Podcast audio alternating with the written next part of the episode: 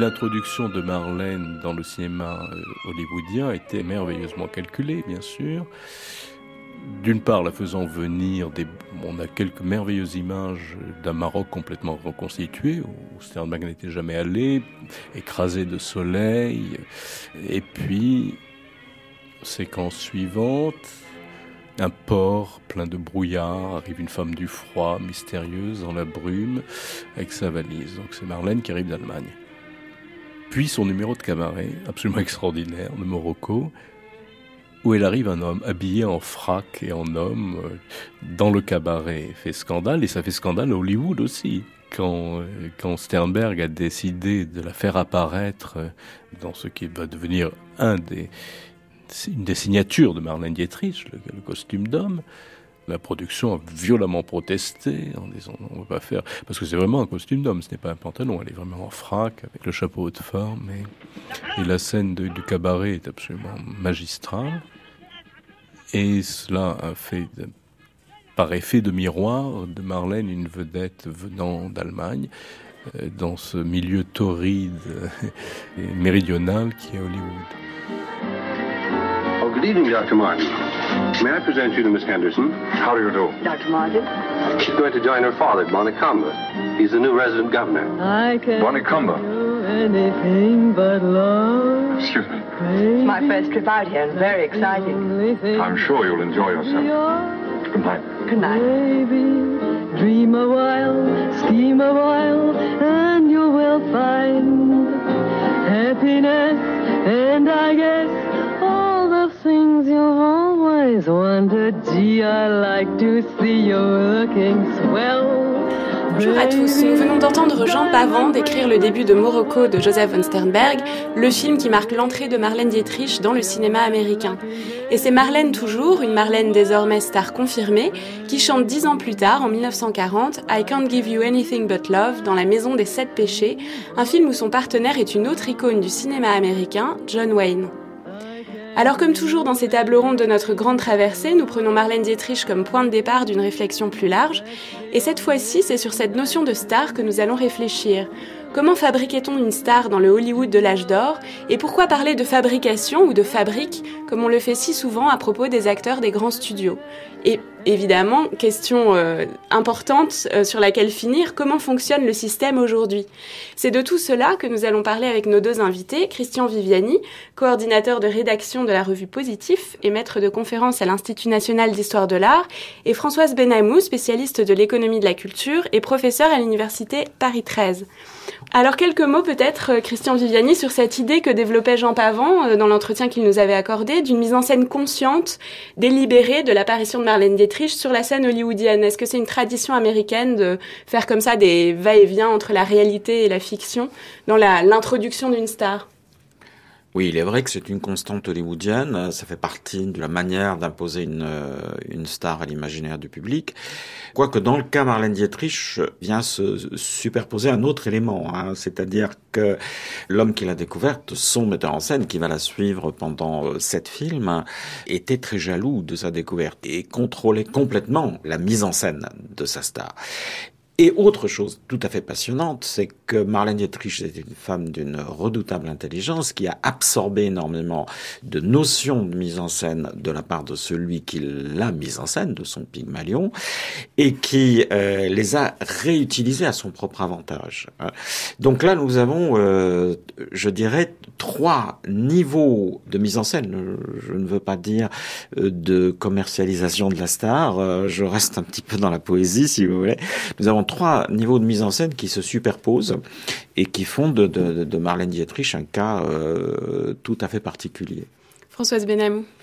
Oui, oh, Marlène Dietrich, c'est un petit peu euh, la star emblématique. Euh, alors, elle résume beaucoup de choses. Hein. C'est le mélange à la fois euh, de talent et de l'heure, en quelque sorte, hein, de quelque chose d'un peu illusoire sur lequel elle joue.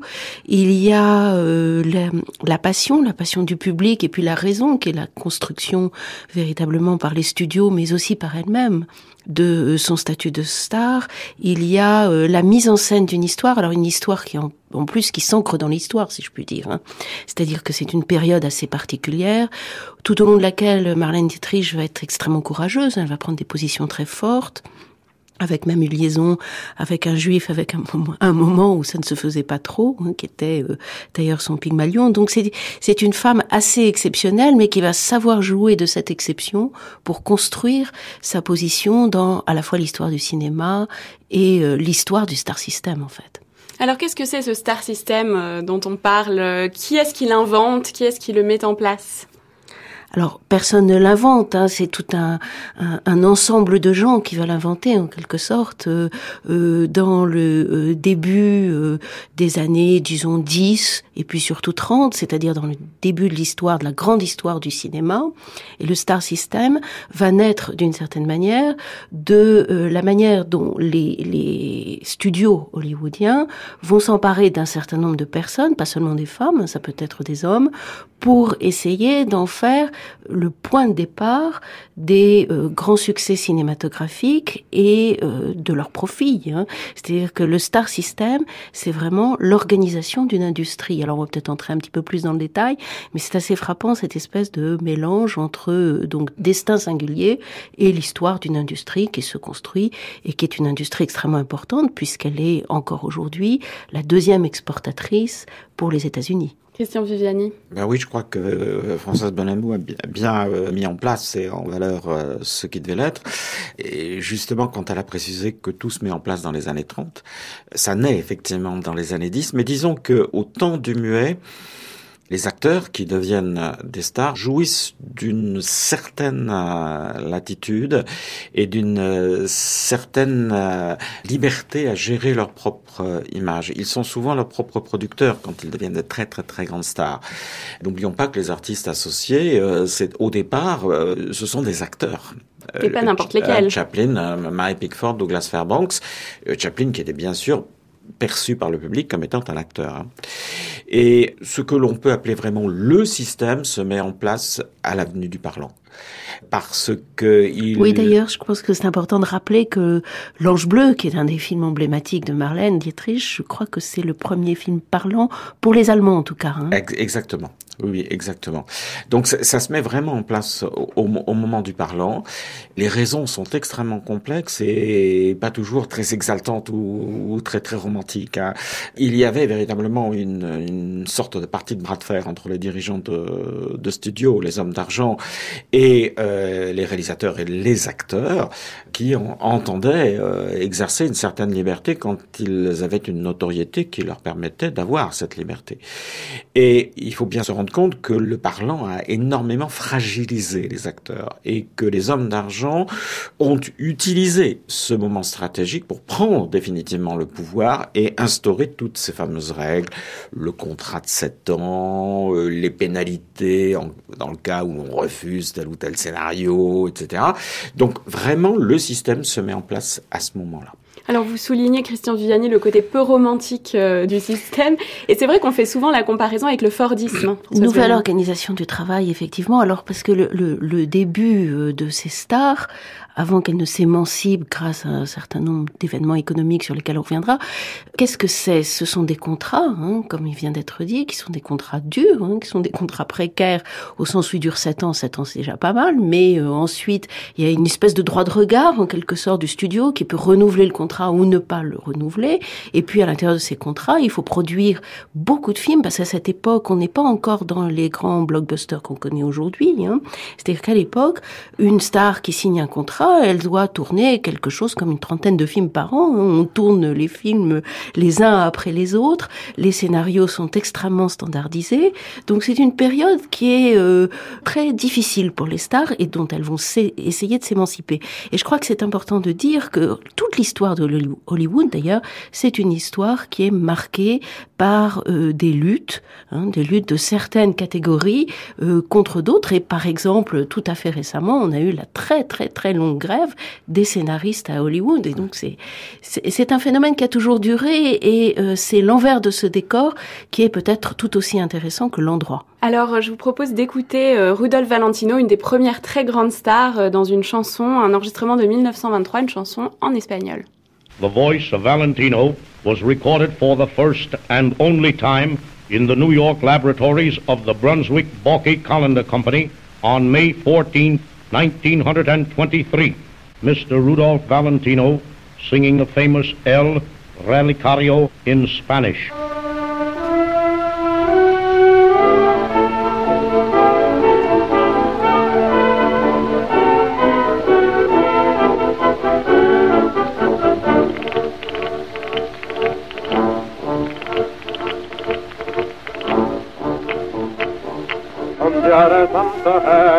andando al forno e conoscí.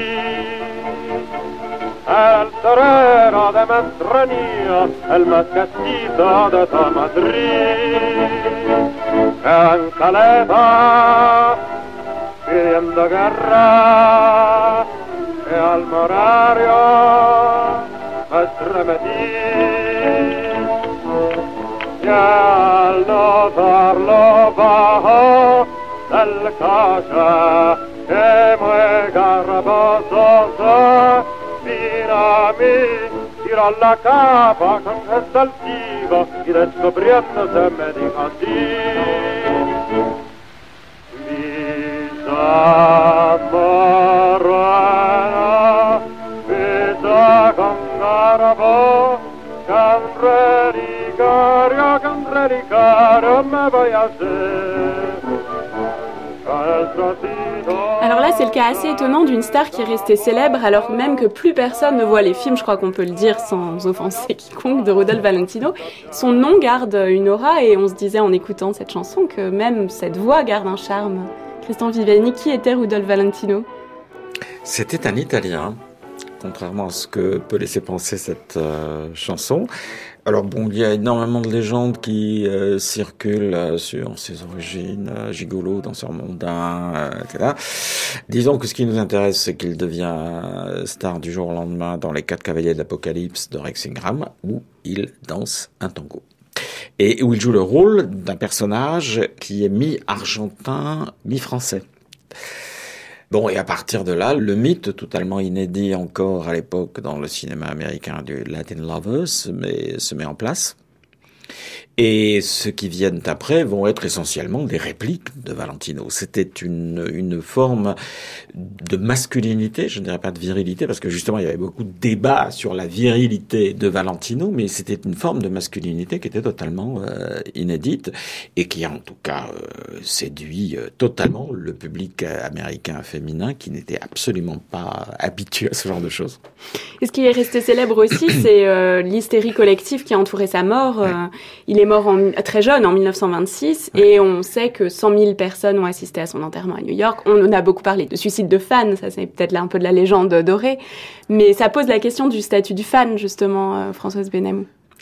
Alors oui, euh, c'est intéressant ce que vous dites déjà sur euh, l'enterrement, parce qu'on s'aperçoit que pour beaucoup de stars et tout au long de l'histoire, et on pourrait commencer par Michel-Ange en son temps, on a des enterrements comme ça un petit peu euh, extraordinaires avec le peuple qui suit la personne et qui s'identifie à, surtout lorsque les destins sont comme celui-là, c'est-à-dire brisés jeunes en quelque sorte. Hein. Alors les fans, bien entendu, c'est ce qui fait la star, hein, c'est-à-dire dans le fond, on, on est une star que si on a des fans et si on en a beaucoup, ça s'est euh, déroulé tout au long euh, de l'histoire. Aujourd'hui, euh, ça peut prendre la forme du, nombre des amis sur Facebook. Hein, dans le fond, ça n'est rien d'autre que cela. Mais ça, alors là, pour le coup, ça se construit. C'est-à-dire que on n'a pas un club de fans gigantesque comme cela. Et ce qui est assez frappant, enfin pour nous économistes, quand on regarde ça, ça a été étudié dans toutes sortes de domaines. C'est-à-dire ces phénomènes d'engouement collectif avec des effets de réseau, tout simplement. Plus vous avez de fans et plus vous avez de chances d'en avoir encore plus, etc. Et ça continue de telle sorte que vous avez ensuite ces phénomènes planétaires qu'on connaît aujourd'hui. Oui, justement, peut-on, euh, on peut revenir justement à cette idée de, système parce que le phénomène des, euh, des fans est aussi euh, largement suscité et géré par les services publicitaires des studios les fan magazines, hein, les, journaux de cinéma qui ont donné en France Ciné Revue, euh, Ciné Monde, etc. Aux États-Unis, il y avait Photoplay euh, qui était le, plus célèbre. Ben, au départ, ce sont des émanations des, services publicitaires, des studios euh, dans les années 10. Ce sont eux qui les créent et qui vont euh, tout au fil de l'histoire d'Hollywood, de distiller les informations vraies ou fausses, les biographies vraies ou fausses qui construisent la star. Oui, alors ça, ça fait partie du processus de constitution d'une star. C'est que, en général, on change son nom. C'est très important euh, dans le cinéma américain. Très peu d'acteurs célèbres euh, portent leur vrai nom. Euh, dès le début, on cherche des noms aux consonances qui font rêver, mm. plus poétiques. Et puis, on organise sa biographie, on organise des séances photos. Il y a toute une construction. C'est quasiment de la fiction. Il y a une réécriture, il y a une réécriture de l'histoire. Hein, c'est, ça a existé, ça continue, hein, ça continue et ça se renforce. Une réécriture à partir quelquefois de quelques vérités, hein, mais qui vont être revues et qui surtout vont être mises en scène, euh, réorganisées en quelque sorte pour construire ce qu'on pourrait appeler un destin qui va devenir tout à coup un destin de star, hein, comme si euh, tout cela finalement pouvait être relu à la lumière de la notoriété acquise. Donc il y a une véritable industrie qui se construit là-dessus. Hein, C'est-à-dire c'est toute l'industrie qu'on appelle aujourd'hui d'intermédiation et qui a toujours existé. Et euh, c'est vraiment euh, très intéressant de voir ce mélange de réel et de fiction et la manière dont la fiction l'emporte sur le réel ou réciproquement suivant les moments. Alors quand on change de nom, c'est souvent pour masquer une origine ethnique euh, qui empêcherait l'américain moyen de s'identifier à la star. Euh, mais il y a aussi tout ce qui concerne la vie privée. Alors euh, vous faisiez allusion au débat sur la virilité de Rudolph Valentino parce que c'est quelqu'un qui a épousé deux actrices lesbiennes. Donc on a beaucoup supposé que c'était un mariage arrangé par les studios, enfin des mariages arrangés par les studios pour masquer une supposée homosexualité. Oui, on a rencontré dans l'histoire d'Hollywood beaucoup de cas euh, semblables. Ou quoi que ça doit exister en politique et ailleurs aussi. C'était une époque où ça n'était pas supportable dans le fond. Mais disons que ce qui faisait la différence dans le cas de Valentino, c'est qu'il affichait une masculinité orné, euh, féminisé par le costume, par l'artifice, par le bijou, par la, coiffure, tout un tas d'éléments qui n'existaient pas dans l'idée que l'on se faisait de l'homme à l'époque. Alors effectivement, les femmes découvraient quelque chose et euh, ça, ça, ça aussi peut-être correspondu à quelque chose qu'elles recherchaient dans leur imaginaire. Mais le public masculin était d'une agressivité, d'une méchanceté, d'une virulence terrible à l'égard de Valentino. Bon, après, on a euh, revu effectivement des cas semblables. On connaît le cas de Rocketson, euh, par exemple, dont effectivement la, biographie a été complètement trafiquée par le studio pour euh, cacher son homosexualité.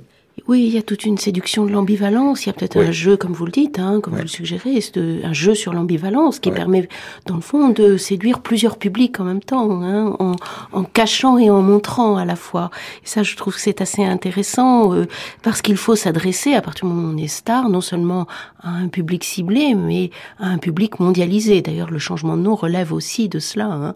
Un nom euh, qu'on peut prononcer dans diverses langues qui euh, a une petite consonance française, mais pas trop, par exemple, si on est en France, etc. Donc tout ça va jouer.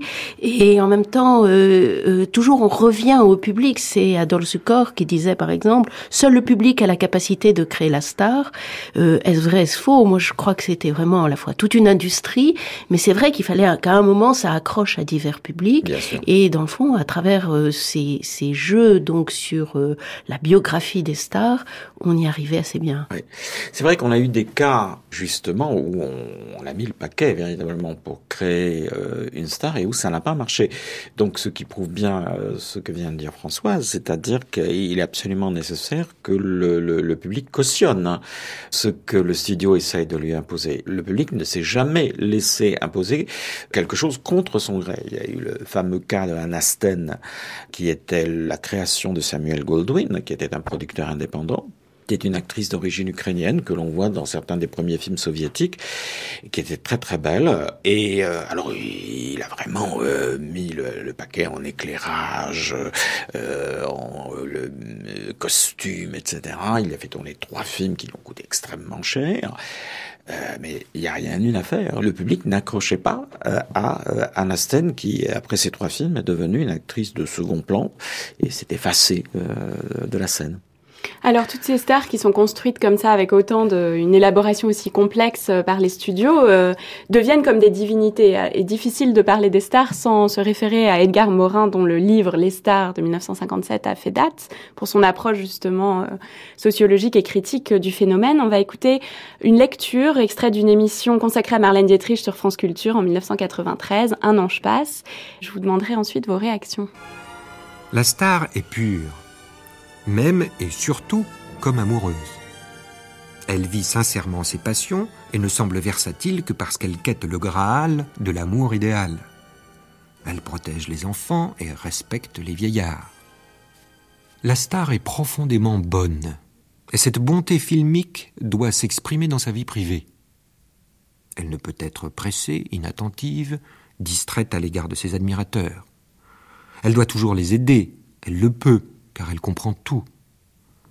Elle a l'autorité du cœur et de l'esprit.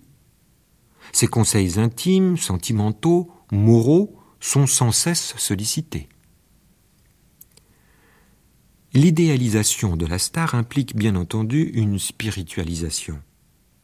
Les photos nous montrent souvent la star occupée à peindre sous l'inspiration du plus authentique talent, ou bien accroupie devant sa bibliothèque consultant un bel ouvrage dont la reliure garantit la valeur spirituelle. Alors en parlant de spiritualisation, euh, Gare Morin nous amène sur euh, le thème de la divinisation des stars. Euh, Françoise Benamou, est-ce que je, m'éloignerai un petit peu de cette vision qui me semble euh, tomber dans le piège des stars, hein, d'une certaine manière. Hein. C'est-à-dire que c'est un peu plus compliqué que ça. Bien sûr, euh, sur les stars, certaines stars de Hollywood, on voit tout à fait ça. On pense à Grace Kelly, par exemple, ou d'autres. Euh, c'est-à-dire une star un peu pure, idéalisée, bonne, etc. en même temps, les stars ont, joué dans l'ambiguïté. Hein. Prenez Andy Warhol pour sortir un instant du cinéma. Prenez plus récemment dans la musique Michael Jackson.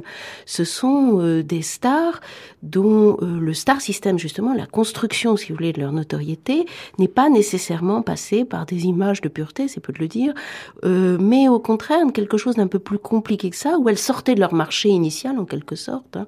Dans un cas, c'est la la peinture, les beaux-arts, et dans l'autre, la musique, pour aller vers d'autres marchés, qui peuvent être celui de, de l'humanitaire ou d'autres choses, mais en même temps, elles ont continué tout au long de leur vie à jouer de leur ambiguïté. Christian Viviani euh, François Benamou a prononcé tout à l'heure un mot qui est un peu la clé pour comprendre comment fonctionne Hollywood, c'est l'ambivalence. Hollywood, c'est tout et son contraire. Et les stars, c'est exactement ça. Pour en revenir à celle qui nous sert de prétexte aujourd'hui, Marlène Dietrich, et on pourrait élargir à Greta Garbo euh, et à d'autres, c'est une catégorie de stars que l'on pourrait appeler l'étrangère et qui avait absolument son rôle à jouer, tout simplement parce que euh, dans le, le cadre relativement puritain d'Hollywood, l'étrangère pouvait se permettre des choses que des actrices euh, qui paraissaient plus profondément américaines ne pouvaient pas se permettre. Donc effectivement, euh, Greta Garbo peut avoir l'air d'une sainte quand elle joue Marguerite Gauthier. Et euh, qui est en même temps une courtisane. Qui est, absolument, toujours dans l'ambiguïté. Les, les, les, rôles que joue Marlène Dietrich, c'est exactement la, la, même chose. Elle est souvent une prostituée métaphorique, euh, etc. Donc euh, il, y a cette ambiguïté, une ambiguïté une ambivalence qui va s'afficher de plus en plus au fil de l'histoire d'Hollywood. Évidemment, le, plus troublant, c'est la, la, fin des années 40, le début des années 50, quand tout d'un coup le public fait des stars, par exemple d'un Montgomery Clift, chétif, lâche dans les rôles qu'il joue, des rôles très très très ambigus, ou, ou, ou de la brute, le Mando. Hein. ça n'empêche pas le public de créer une star sur ces notions qui, quelques années plus tôt, auraient été complètement négatives et rebutantes. J'ai envie de rebondir sur une date. Quand vous évoquez la fin des années 40 et début des années 50, c'est un moment extrêmement important, dans le fond, hein, de l'histoire du cinéma, parce que c'est le moment, alors que jusqu'alors, les studios contrôlaient toute l'industrie, depuis euh, l'écriture du scénario jusqu'à l'exploitation des films, advient une décision, qui est une décision des autorités de la concurrence américaine, c'est en 48, qu'on appelle la Paramount Decision, qui va en quelque sorte déconstruire cette organisation industrielle et imposer aux studios de se séparer en deux, en quelque sorte. C'est-à-dire soit ils font de la production, soit ils font de l'exploitation, mais pas les deux, pour essayer de casser ce monopole. Et à la suite de cette décision, ce qui va se passer, c'est que du coup, l'organisation du travail va changer. Les studios vont préférer l'aval, en quelque sorte, c'est-à-dire tout l'aspect euh, distribution exploitation qui était bien plus rentable. Et euh, du côté de la production, du coup, stars vont s'émanciper un peu des studios et euh, conséquence, elles vont demander à être mieux payées parce que jusqu'alors, contrairement à ce qu'on croit, elles étaient mal payées. Et euh, on va voir augmenter progressivement et puis de plus en plus vite le, coût des stars, ce qui va changer toute l'économie de l'industrie cinématographique et tout le sens du star system qui était déjà un peu une petite industrie, je dirais, et qui va devenir une grosse industrie. Il faut peut-être à ce point de notre discussion évoquer Olivia de Havilland qui a été une pionnière dans le, la lutte pour euh, Exactement, le droit des stars. ça a été Qui a quelqu'un. suivi sa copine Bette Davis. voilà, voilà, il y en a quelques-unes Voilà. comme ça qui vont arriver à euh, s'émanciper de la sorte. Il y a eu Carole Lombard aussi, hein, et Lombard, quelques Ce sont autres. des, hein. des actrices qui ont intenté, enfin en tout cas dans le cas d'Olivia de Havilland, carrément un procès euh, Voilà. à Et son puis studio Warner. qui, qui vont profiter de cette date euh, que nous venons d'évoquer pour créer de véritables structures de production, hein, qui créent des maisons de production. Euh, nous avons Bette Davis euh, qui crée sa propre maison de production à ce moment-là. Il y en a d'autres. Bon, euh, certaines découvrent qu'elles n'ont pas véritablement d'intérêt à produire des films dans qu'elles abandonnent, comme Bette Davis, mais, mais, d'autres, comme Kirk Douglas ou euh, Burt Lancaster, vont avoir une activité de producteur très importante. Juste pour revenir sur euh, ce passage d'Edgar Morin qui mettait l'accent sur la spiritualisation des stars, ça m'a fait penser à quelqu'un de beaucoup plus contemporain qui est Angelina Jolie, qui est quand même euh, passée du statut d'icône euh, rebelle, quelqu'un qui se tatouait, qui était bisexuel, qui voilà avait un potentiel de scandale assez fort, euh, à au contraire la Madone, euh, constamment entourée d'enfants. Il y a une nouvelle pub pour euh, une grande marque de luxe euh, où on la voit en ce moment euh, regardant l'horizon et, euh, très clairement dans cette attitude de spiritualisation que, que dénote Edgar Morin. Donc c'est toujours quelque chose qui est à l'œuvre dans la construction euh, des stars d'aujourd'hui. Oui, oui, bien sûr. hein, c'est un, un élément qui est très très important. On retrouve l'ambivalence d'ailleurs euh, qu'on évoquait tout à l'heure. Et euh, ce qui est frappant, c'est que toutes les stars vont être euh, amenées à un moment ou un autre à faire de l'humanitaire. Alors il y a le côté euh, nouvelle virginité, il y a peut-être aussi euh, une grande sincérité pour certaines, je n'en sais rien. Et à la limite, peu importe. En tous les cas, elles ont cette action. C'est une action aussi qui leur permet de se situer euh, dans le global et dans le euh, au-dessus des conflits, etc. Donc euh, ça participe de la création de leur image et de la continuité de leur carrière. En même temps, il peut y avoir des, des investissements tout à fait euh, euh, sincères et efficaces. Hein, mais là n'est pas la question. En tous les cas, c'est un des ingrédients euh, obligés de la fabrication de la star. Christian Viviani. On retrouve ce souci dans l'esthétique et le style même des, euh, des films. hein. La syntaxe hollywoodienne est une syntaxe euh, ternaire euh, qui est souvent basée sur l'alternance de trois types de plans. Vous avez euh, des plans moyens qui, en général, sont ceux qui font avancer l'histoire. Vous avez des plans éloignés qui, en général, établissent un personnage dans un décor. Et vous avez euh, les gros plans. Et les gros plans, euh, c'est véritablement la création de l'icône. Les sources esthétiques du gros plan, la manière de photographier, etc., bah, c'est la, grande tradition de la peinture sacrée de la Renaissance. C'est pas pour rien. Hein. Donc, euh, voilà, il y a cette, euh, c'est inscrit, je dirais, dans la narration même hollywoodienne. Et on a les deux, hein, on a le l'un et l'autre, c'est-à-dire on a l'humanitaire, euh, le global, etc., et la publicité. hein. Et c'est c'est quand même intéressant de voir que l'un l'un nourrit l'autre et réciproquement. Oui, alors qu'il y a une contradiction euh, Oui. assez apparente. Euh, je vous propose d'écouter Marlène Dietrich elle-même dans les entretiens qu'elle a accordés à André Parino en 1963, qui fait un peu l'innocente sur cette idée de création un peu artificielle d'une star. Est-il vrai qu'à Hollywood, on fabriquait les stars exactement comme un produit? On prenait une fille au hasard, on lui faisait refaire les dents, on lui faisait teindre les cheveux, on la faisait maigrir, et on la modelait à l'image qui avait été décidée par le producteur. On dit ça toujours, et je ne crois pas que c'est vrai. Parce que si on cherche une fille ou si on trouve une fille, on la trouve pour une certaine raison. Parce que si on voulait faire une poupée, on peut prendre n'importe qui, lui teindre les cheveux, lui faire les dents. C'est quand même une personnalité de la personne qu'on veut. Et c'est très souvent la- l'actrice qui fait ça, vous savez, qui dit après, ou c'est Hollywood qui m'a changé. Je connais beaucoup de filles qui avaient beaucoup de personnalité avant et qui sont venues en Amérique, euh, de la France d'ailleurs, et qui voulaient être comme les Américaines. Et en faisant ça, elles ont perdu toute leur personnalité, on les a renvoyées. Alors ce n'est pas toujours la faute de, des metteurs en scène et de... cinéma. C'est très souvent la faute de la fille qui veut être différente euh, ou qui veut ressembler, ressembler à quelqu'un d'autre. Alors nos auditeurs reconnaîtront une certaine tendance qu'à Marlène Dietrich à plutôt blâmer les femmes que les hommes. Mais à part ça, c'est assez intéressant, ça met l'accent sur l'idée de la personnalité, euh, qui est quand même un ingrédient important dans la constitution ah bah oui, il y a ce que le, le- le- dans le jargon hollywoodien on continue d'appeler le star material. hein. C'est-à-dire il faut que l'acteur ou l'actrice ait, ait l'étoffe requise. hein. À partir de là, on peut enclencher le système, évidemment. Mais euh, bon, euh, par ailleurs, euh, Marlène Dietrich évidemment fait référence à, à son cas, qui est un petit peu un cas, un cas à part, quoi. Oui, parce que l'idée que la chirurgie esthétique, par exemple, ne soit pas vraiment employée, euh, c'est faux. Enfin, Ah oui, même sur des hommes. Hein. euh, le, le- le cas de Clark Gable, hein, The King of Hollywood dans les années 30, vraiment le séducteur qui domine tout le cinéma hollywoodien des années 30, c'était un pur produit de la chirurgie esthétique. Hein. Ah, je ne savais pas. Mais Ah euh, c'est- intéressant les dents, les dents écartées, euh, le, le- le front très bas, enfin c'est fou. Ah oui. Mais euh, enfin, il est normal qu'une star euh, dénie le fait qu'on fabrique la star. hein, Mm. ça, c'est, elle le fait avec intelligence, comme toujours avec elle, d'ailleurs, avec une espèce de grâce et d'intelligence. Mais c'est vrai que comment on fabrique une star On fabrique aussi à partir d'une personnalité, c'est incontestable. hein.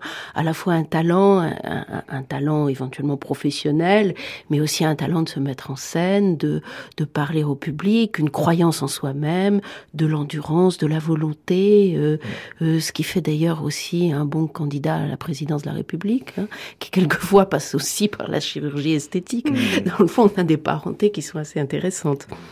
Puis il- il- je, je crois que les, les, les, les phénomènes réussis euh, et les, les rencontres harmonieuses, parce qu'il y en a, il y en a beaucoup plus qu'on ne l'imagine, les rencontres harmonieuses entre, je dirais, la partie économique du système et euh, la partie euh, humaine, se basent sur une, une bonne lecture, une bonne compréhension du, du matériel.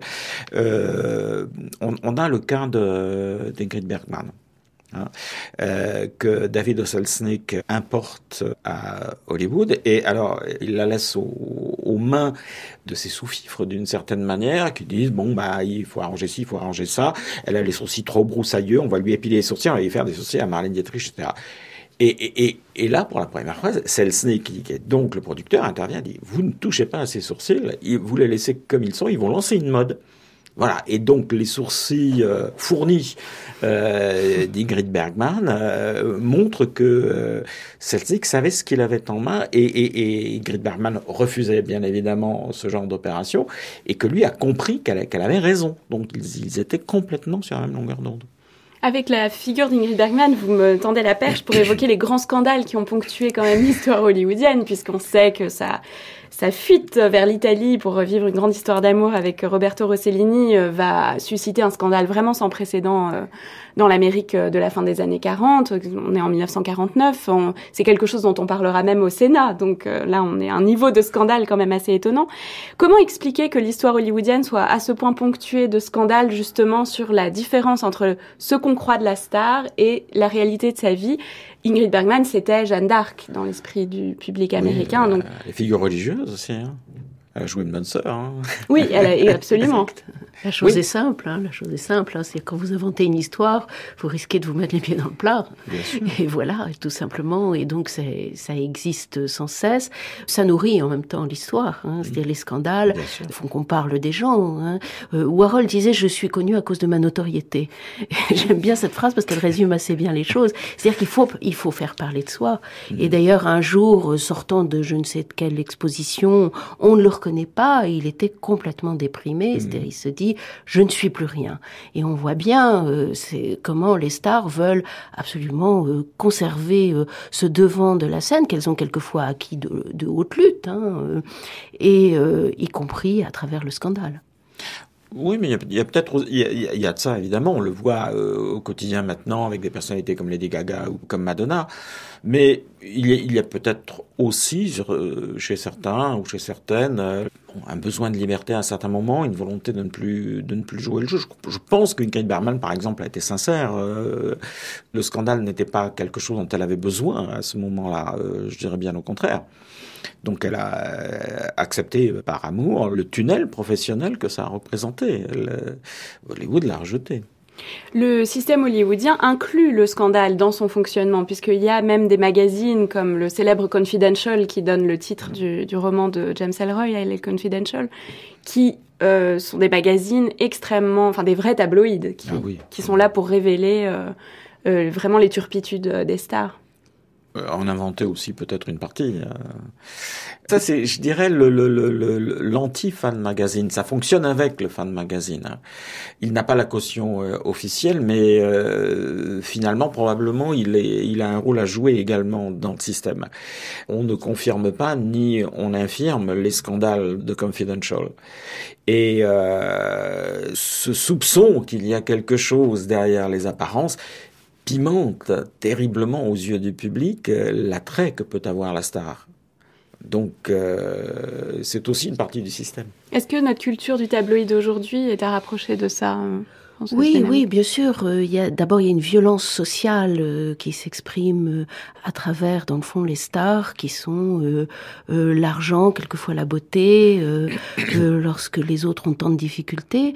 Et dans le fond, les tabloïds répondent bien à ça, c'est-à-dire qu'on aime ça, on aime ça, on regarde cette histoire, on la regarde quelquefois un peu en voyeur, et en même temps, on aime aussi la déconfiture qui peut arriver aux stars. Hein, il y a les deux, et euh, tout cet ensemble fait partie de justement ce qu'on appelle le star system et de cette industrie qui va avec, car les tabloïds, c'est très rentable. La presse va très mal, mais pas les tabloïds. Alors on va s'arrêter un instant sur, euh, sur celle qui reste peut-être la plus grande star du siècle, euh, Marilyn Monroe. On va l'entendre d'abord dans un extrait de All About Eve de Joseph Mankiewicz et puis euh, entendre Marlène Dietrich qui parle d'elle, euh, André Parino en 1963. Oh, waiter. That isn't a waiter, my dear, that's a butler. Well, I can't yell, oh, butler, can I? Maybe somebody's name is Butler. You have a point. An idiotic one, but a point. I don't want to make trouble. All I want is a drink. Leave it to me. I'll get you one. Thank you, Mr. Fabian. Well done. I can see your career rising in the east like the sun. Marlène Dietrich, sans faire un parallèle, je voudrais quand même euh, poser une comparaison. Vous aussi avez été un symbole du sexe. Oui, tout d'un coup, avec un film. Avec un film. Et vous n'avez pas perdu la tête pour autant. Non, parce que je suis aussi arrivée à Hollywood. Euh, c'était encore pire avec moi parce que je n'étais pas américaine. Et j'étais lancée là-dedans aussi, mais moi je n'ai jamais cru à toute cette publicité. Comme on dit en Amérique, euh, il y a des gens qui euh, croient leur publicité. Ça veut dire qu'ils sont influencés de ce qu'on dit d'eux et que comme finissent à croire que c'est vrai. Si le studio dit c'est la femme la plus belle du monde, euh, tout d'un coup elle commence à croire ça. Et moi j'ai jamais cru à cette publicité du, symbole de sexe que j'étais. J'ai bien vu, j'étais le symbole du sexe dans un film, dans un rôle, mais je n'ai jamais fait, euh, je n'ai jamais mélangé ça avec moi-même. Et c'est pour ça que je n'ai pas eu des crises de nerfs et rien du tout. Mais si on commence tout ce qu'on dit de vous, et on commence à croire que c'est vous-même et c'est pas le rôle que vous jouez, mais que ça, c'est dangereux. Et les gens qui ont la tête sur les épaules, euh, je suis sûre que Olivier ou Orson Welles n'ont jamais cru qu'ils sont King Lear, mais ils ont très bien joué. Et si on fait la faute de mélanger ces deux, c'est peut-être pas bien pour euh, nerfs ou pour le cerveau. Croyez-vous que si vous aviez été l'ami de Marilyn Monroe, que vous ayez pu lui parler, vous lui auriez fait du bien, vous l'auriez sauvé peut-être? Je ne sais pas. Je ne sais pas du tout parce que je ne sais pas si elle serait attirée vers moi. Euh, je ne peux pas bien vous répondre parce que je ne sais pas les problèmes qu'elle a eus. Euh, les gens pensent toujours de savoir les problèmes des autres, non? On dit ah c'était sûrement ça. Et très souvent c'est beaucoup plus simple qu'on croit. Et très souvent c'était pas du tout l'intention de la personne. Et puis on commence à dire la tragédie et qu'elle était triste pour faire cela. Et c'est peut-être seulement un accident. Qu'elle voulait dormir, qu'elle avait bu, qu'elle ne pouvait pas dormir. Il y a très souvent de l'alcool qui vous, qui vous excite au lieu de vous tranquilliser. Et que c'est arrivé comme ça, tout bêtement. C'est possible. Alors, on parlait tout à l'heure de la mort de Rudolf Valentino. Évidemment, la mort de Marilyn, le suicide, où euh, il y a aussi des théories de conspiration, de meurtre, euh, etc. Euh, ça, ça fait partie intégrante du mythe Marilyn. Oui, la star a commencé de son vivant, elle continue presque plus euh, à sa mort. Hein. C'est-à-dire qu'on on a tout, on a tous les ingrédients avec Marilyn Monroe. Alors c'est c'est euh, formidable. Ce sont des ingrédients. Déjà, elle avait la base, hein, c'est-à-dire qu'elle était très belle. Mais c'est vrai que euh, ensuite, on a tout au sens, on a le le côté destin brisé, vie trop courte, le mythe de la fragilité, c'est la lumière et le noir, c'est le un, un, certain talent, mais qui a été euh, tout à fait euh, pas évalué à sa juste euh, valeur par Hollywood, c'est-à-dire qu'on l'a un peu méprisée, elle était un peu trop jolie, un petit peu trop femme-femme, etc. Donc il y a à la fois l'amour des femmes et le mépris des femmes. Donc on a tout, on a vraiment tout. C'est c'est très intéressant parce que du coup la durée du mythe est extraordinaire. Question Viviani. Oui, c'est cette, euh, cette durée au-delà de la mort qui est, euh, qui est incroyable.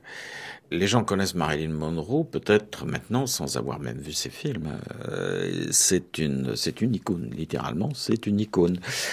Alors, c'est vrai que c'est un cas, euh, c'est un cas exemplaire qui euh, regroupe euh, un certain nombre d'éléments, un grand nombre d'éléments qui sont justement ce dont on fait les stars.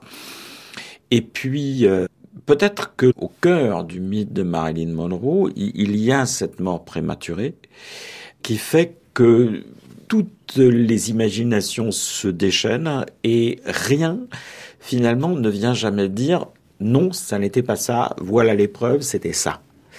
On ne le saura jamais. Il y a aussi sa liaison avec euh, Kennedy, c'est-à-dire l'inventeur du Star System dans le champ de la politique. Absolument. Hein, et ça, c'est très intéressant de voir le, lien entre les deux, c'est-à-dire deux stars dans deux champs différents. Et euh, Kennedy est le premier qui, qui, fait vraiment une industrie euh, de l'intermédiation mm, politique mm. en ce sens-là. Kennedy qui avait des liens euh, absolument frappants avec le monde du cinéma depuis l'enfance, son propre père étant un grand amateur de stars. Et d'ailleurs, comme beaucoup de présidents des États-Unis, parce que Hollywood a, aussi une fonction de financement des campagnes euh, politiques. Alors avec Marilyn, on touche aussi à la question de, la transformation de la star en objet d'art. Évidemment, le, on retrouve Andy Warhol, euh, euh, la Golden Marilyn, la reproduction de son visage, euh, des, nombreuses photos, et puis la fétichisation avec la commercialisation d'objets qui sont liés à elle.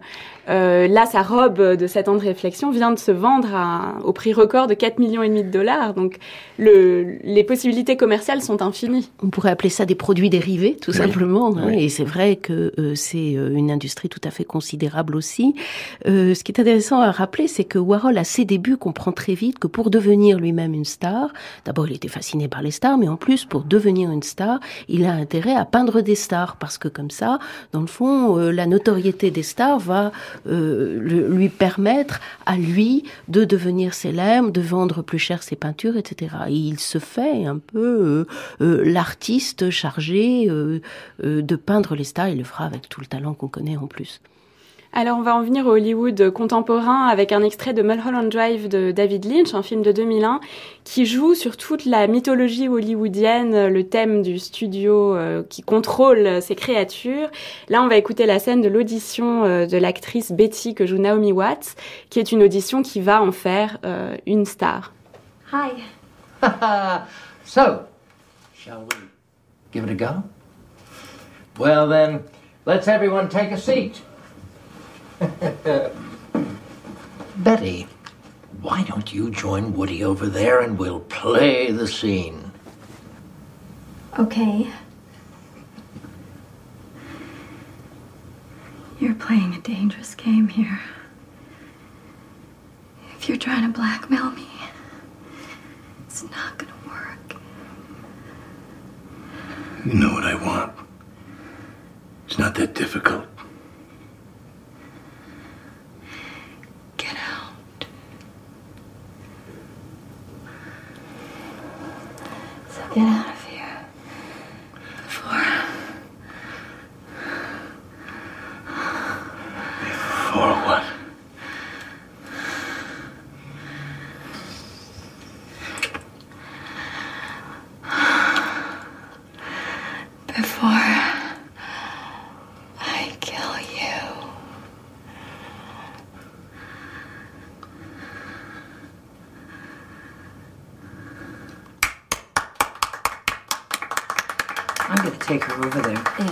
Donc c'était la scène de l'audition de- du personnage que joue Naomi Watts dans Mulholland Drive euh, qui la transforme de façon tout à fait brutale euh, en star. On a dans Mulholland Drive tous les ingrédients du Hollywood mythique euh, de notre imaginaire. On a cette idée qu'il y a une mafia qui gouverne les studios.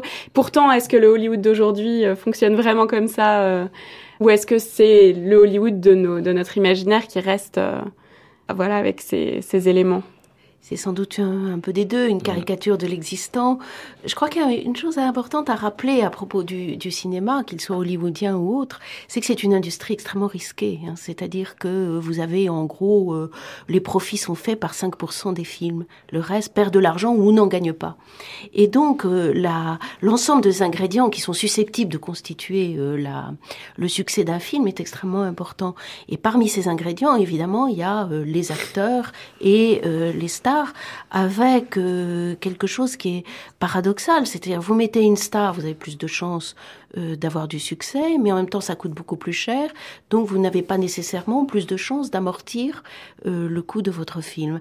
Et donc, c'est dans ce contexte-là qu'il faut choisir les bons acteurs, c'est-à-dire mélanger quelques petits nouveaux parce que c'est bien de renouveler le parc en quelque sorte des stars et en même temps avoir ces stars parce que elles attirent, elles sont un bon moyen d'avoir de la publicité en quelque sorte gratuite. Christian Viviani Je voudrais revenir sur la, question qu'évoque euh, Mulholland Drive, c'est-à-dire le, fantasme d'une in- industrie qui serait dirigée par euh, une mafia, euh, etc. Il faut bien voir que ça, n'est- pas réservé à Hollywood. hein. Ce qui me ferait penser qu'il y a peut-être un fond de vérité, reste à savoir exactement dans quelle, mesure. On sait que certains mafieux célèbres ont été euh, impliqués dans le financement des films.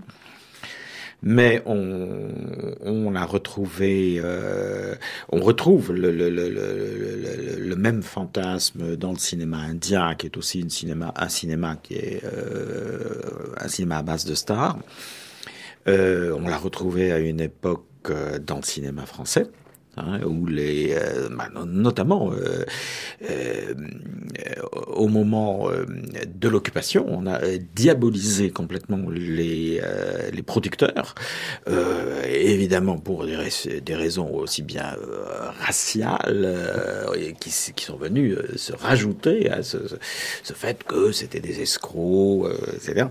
Donc ça, c'est un, c'est un fantasme qui, qui existe et qui a, a la vie dure, qui doit se, se- se baser sur un certain nombre d'éléments euh, euh, réels, mais peut-être on a tendance aussi à exagérer l'importance. Mais euh, c'est vrai qu'il y a périodiquement, on évoquait les scandales, il y a périodiquement des, euh, des scandales qui éclatent et qui font apparaître une connivence tout à fait particulière. Bon, évidemment, euh, Sinatra et, et la Et la mafia, euh, qui a ensuite été entérinée par euh, une allusion dans euh, Le Parrain, euh, film de, de Coppola. Il y a la, la- la fameuse histoire qui est arrivée à Lana Turner quand elle a poignardé son amant qui était un gangster notoire euh, et qui apparaît dans LA Confidential de, de James Ellroy d'ailleurs.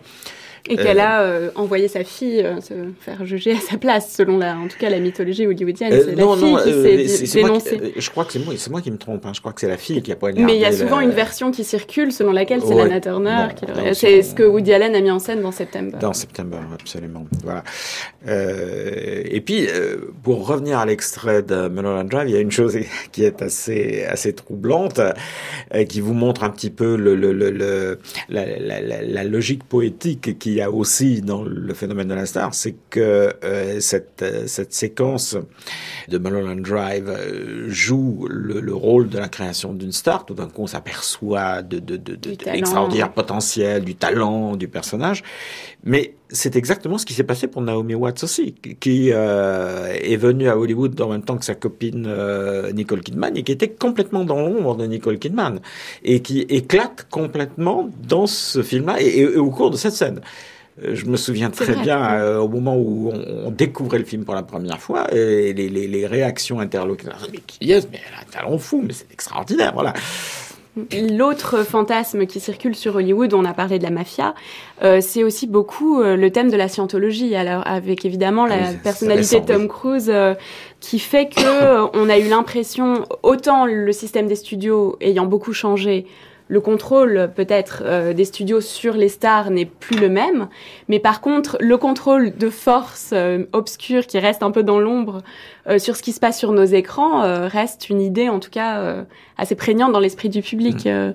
Ce qui est difficile à savoir, c'est si c'est vraiment Hollywood ou si ce sont des personnes ou des groupes de personnes. Et dans le fond, euh, euh, à partir du moment où vous avez une communauté de personnes, effectivement, vous allez trouver des personnalités, euh, certaines très enclines à, à, avoir des liens avec le monde politique, d'autres avec ce monde des sectes, d'autres avec d'autres mondes encore. Et comme ce sont des personnalités très en vue, évidemment, ça prend la place que l'on connaît. Donc c'est très difficile de faire la part des choses. Pour ma part, j'en suis incapable vous accordez euh, quand même un certain, euh, une certaine place dans votre livre euh, sur l'économie du star system au cas d'Arnold Schwarzenegger. Est-ce que vous pourriez nous, nous livrer ben un oui, peu votre c'est-à-dire c'est on, on, a ces liens. Moi, ce qui me semble très intéressant à travers ce cas-là ou d'autres, ce sont les liens avec le monde politique. Hein. C'est-à-dire qu'effectivement, à partir du moment où qu'est-ce que c'est qu'une star, c'est quelqu'un qui sait fa faire parler d'elle à partir d'un certain talent, mais euh, on a euh, ce, cette parenté avec le monde de la politique et on voit bien la tentation soit de s'investir directement et personnellement en politique, soit de se mettre au service des politiques, lesquels sont très demandeurs, hein, parce que c'est vrai que la star attire euh, les, les, les, photographes, euh, euh, attire les articles de presse, etc. Donc ce lien, bien entendu, il existe et à mon avis, il ne fera que se conforter. On avait bien sûr le cas de Ronald Reagan, Christian Viviani, qui n'était pas un acteur des plus doués euh, pendant sa période hollywoodienne. Oui, on on, a, on a dit beaucoup de mal de lui. Je ne veux pas le défendre à tout prix. C'est pas, c'était pas un acteur extraordinaire, mais en, en même temps, ce n'est pas un mauvais acteur. C'est vraiment l'acteur qu'on ne remarque pas, qui passe, euh, qui fait passer un certain nombre de choses.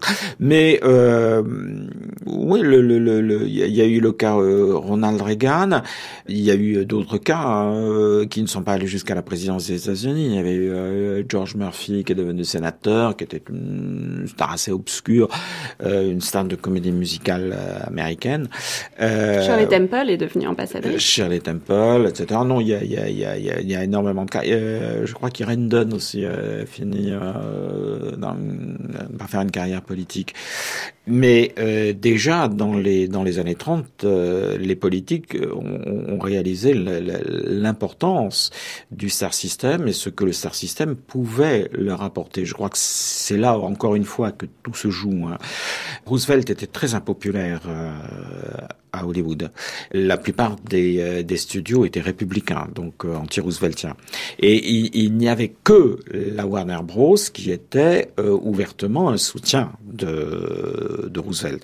Et Roosevelt a eu l'intelligence de le comprendre, de finalement engager un, dialogue avec la Warner Bros.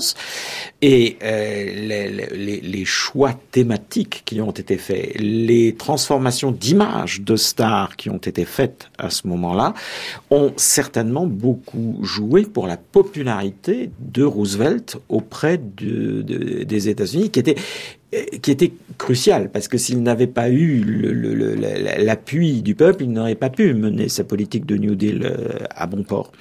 Mais il est frappant à l'époque de, de, voir ce qu'est James Cagney euh, avant Roosevelt et euh, ce que devient James Cagney quand euh, l'administration Roosevelt s'inquiète des aspects négatifs et demande à la Warner Bros de gommer ces aspects négatifs parce qu'ils ont compris que euh, Cagney peut être aussi un véhicule de la politique Roosevelt.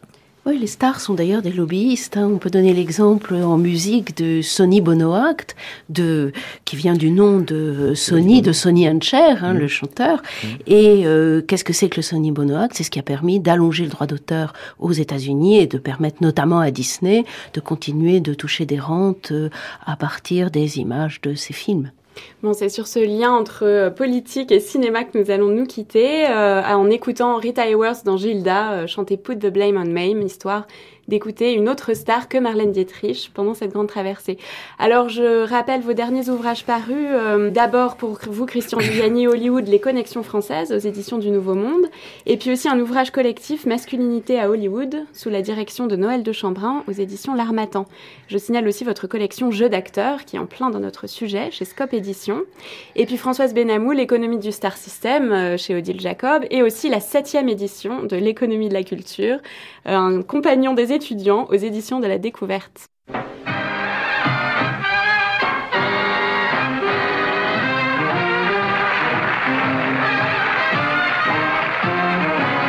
When they had the earthquake in San Francisco back in 1906, they said that old Mother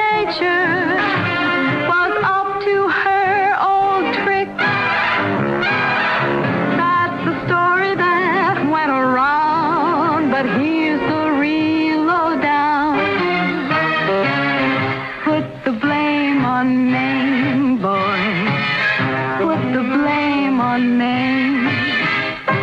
One night she started to shim and shake. That brought on the Frisco quake. So you can put the blame on Maine, boy. Put the blame on Maine. They once had a shooting Christian Viviani nous signale le vrai nom de la voix de Rita Hayworth. Anita Ellis. C'était une émission de Florence Colombani dans une réalisation de Céline Terce, au son Emmanuel Mordincan. The story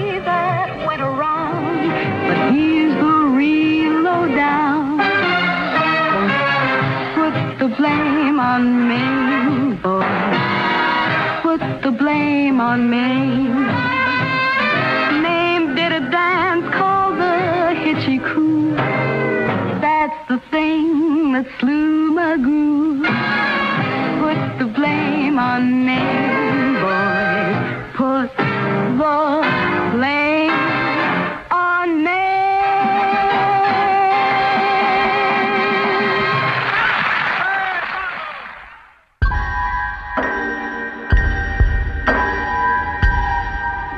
Dans quelques instants, la grande traversée Marlène Dietrich se poursuit sur France Culture avec le documentaire Marlène, une femme allemande.